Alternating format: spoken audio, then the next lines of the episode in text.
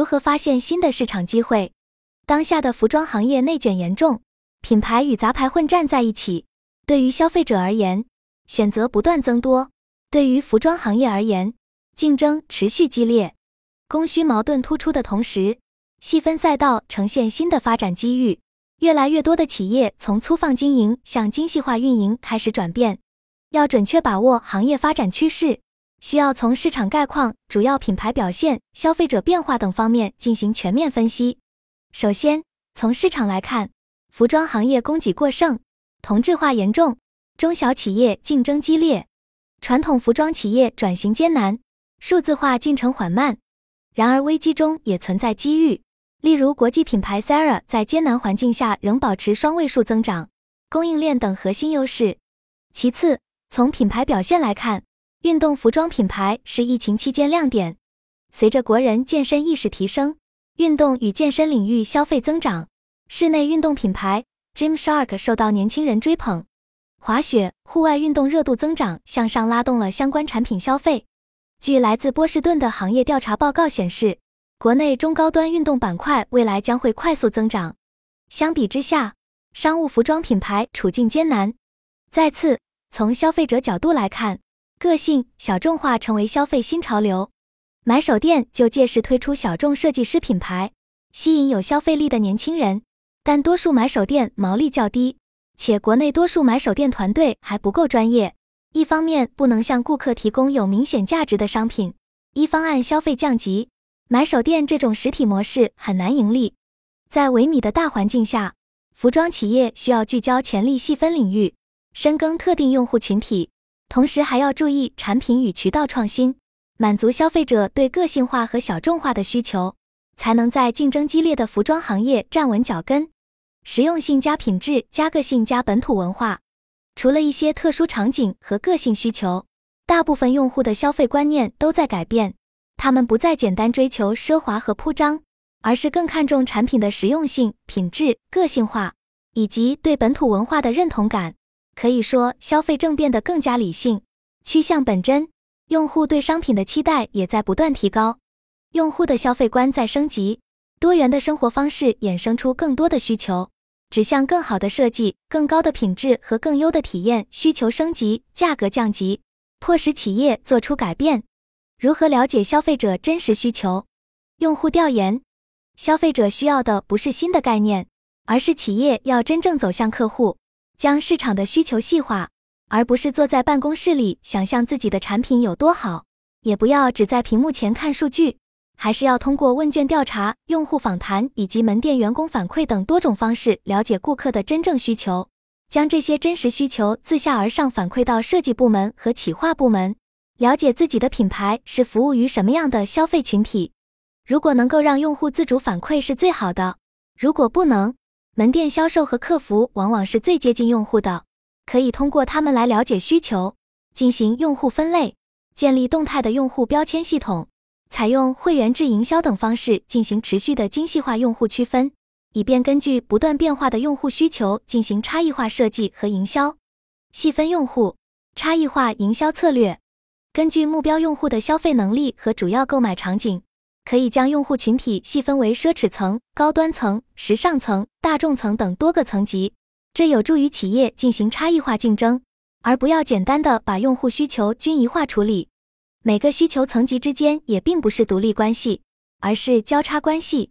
人们在不同的场景下有不同的需求，要关注用户的真实需求，而不应该过分依赖价格来划分用户层级。利用企业优势满足消费者需求，企业要先问自己能向用户提供什么样的商品或其他价值。中国市场足够大，任何一个细分品类都有足够的用户群体。随着市场细分趋势发展，可以用 RFM 模型进行客户分层，有针对性的去了解客户的需求和哪方面没有被满足。不管是 RFM 还是 CRM，都只是工具和手段。只有能够把信息由小处达到潜在用户，并引起用户兴趣，才能抓住用户。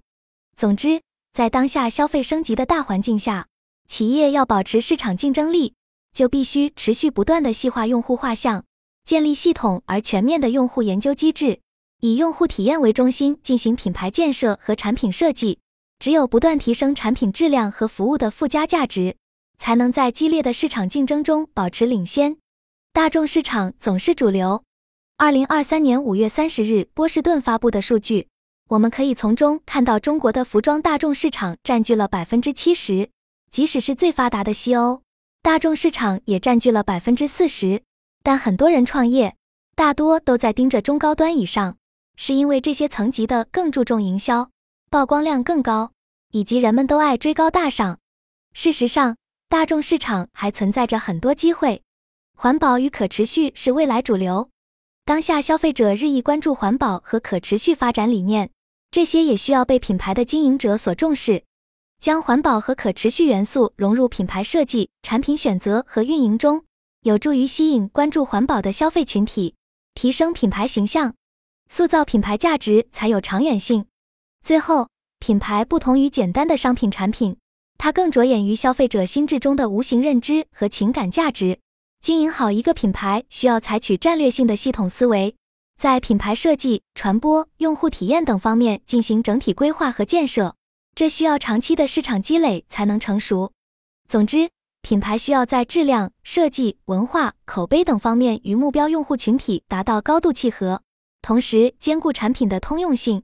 在追求品质提升的同时，也要关注产品的大众化程度。只有深刻理解品牌的战略本质。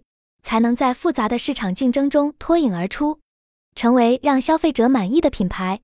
大家对品牌和品牌价值如何理解？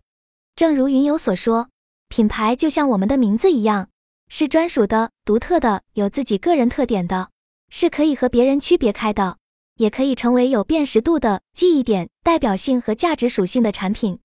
冷云博士的总结更戳心窝：品牌价值就是把所有有形资产去掉。品牌 logo 能卖多少钱？只有真正理解了品牌的含义，才能建设品牌。一个真正强大的品牌，即使失去所有有形资产，其品牌标识仍能保有巨大的价值。为什么 Gucci 几度濒临危机还是能活到现在？在于它的 logo 足够值钱，就算 Gucci 店铺都关了，货没了，人没了，这个 logo 也能给它带来生机。但国内的拉夏贝尔一度也开遍全国。但现在这个 logo 还能卖多少钱？新的品牌没有沉淀就没有价值。相比简单追求销量和利润，一个想要长期发展的品牌需要进行战略性的长远投资。卖货是没有长期价值的，最多能快速赚到第一桶金，但长期的经营需要回头客。品牌的价值在于信任的积累，获得信任的成本最高，产品和服务质量是品牌的基石。不同发展阶段的品牌有不同侧重点，初创品牌可能更看重价格优势，但成熟品牌则会注重产品自身的品质和文化内涵的积淀。质量需要具备从量变到质变的动力，这是品牌不断进化的基础。品牌建设是一个需要系统思考和长远投入的过程，其核心在于与用户建立深层的情感连结和信任基础。在创立品牌之后，建设品牌是品牌发展的第二阶段。这一阶段的重点是形象，可以分为商品属性和展现途径。有形资产，比如商品、空间、设备等等；无形资产包括定位、声明、声誉、包装、价格、视觉、广告风格、营销推广、门店所在地、装修风格、陈列、消费过程、服务、售后等等。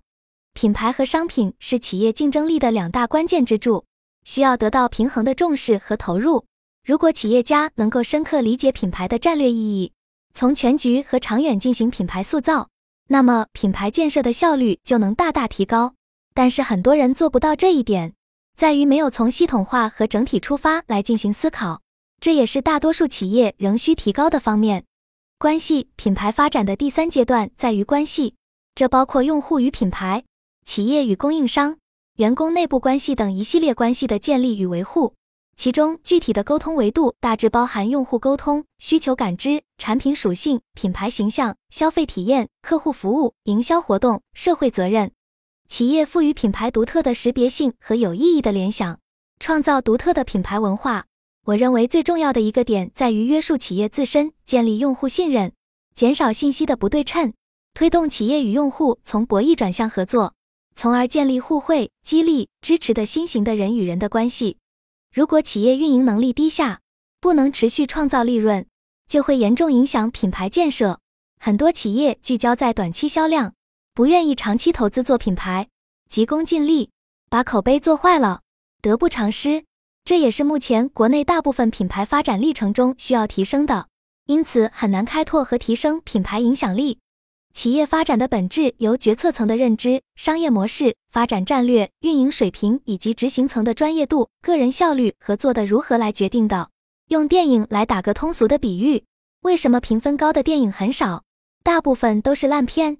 评分高的电影，首先要有好的剧本，最重要的是有一个标准要求极高的导演。当然，评分也需要找到对的观众来打，否则找了不喜欢这种类型的观众来打分。分数就会不客观，这就是精准用户。但作为企业，首先要自身产品、品牌、用户、价格的匹配关系。只有明白了这些，才能以高半维的企业状态去找到低他半维的精准用户，才能真正做好定位。理想的品牌与用户之间存在高度契合的匹配关系，需要企业通过精准定位去发现这一匹配。就像我之前讲的，没有一家企业能提供所有的需求。为什么吸引的用户不精准？还是营销推广有问题？品牌需要悟，悟透了，品牌建设就不需要去学习各种繁复的品牌模型了，也就简单了。推动一个品牌实现成长，需要企业家具备长远眼光和实践经验。品牌与用户之间的坚固关系，最终建立在企业的品牌文化和互信基础之上。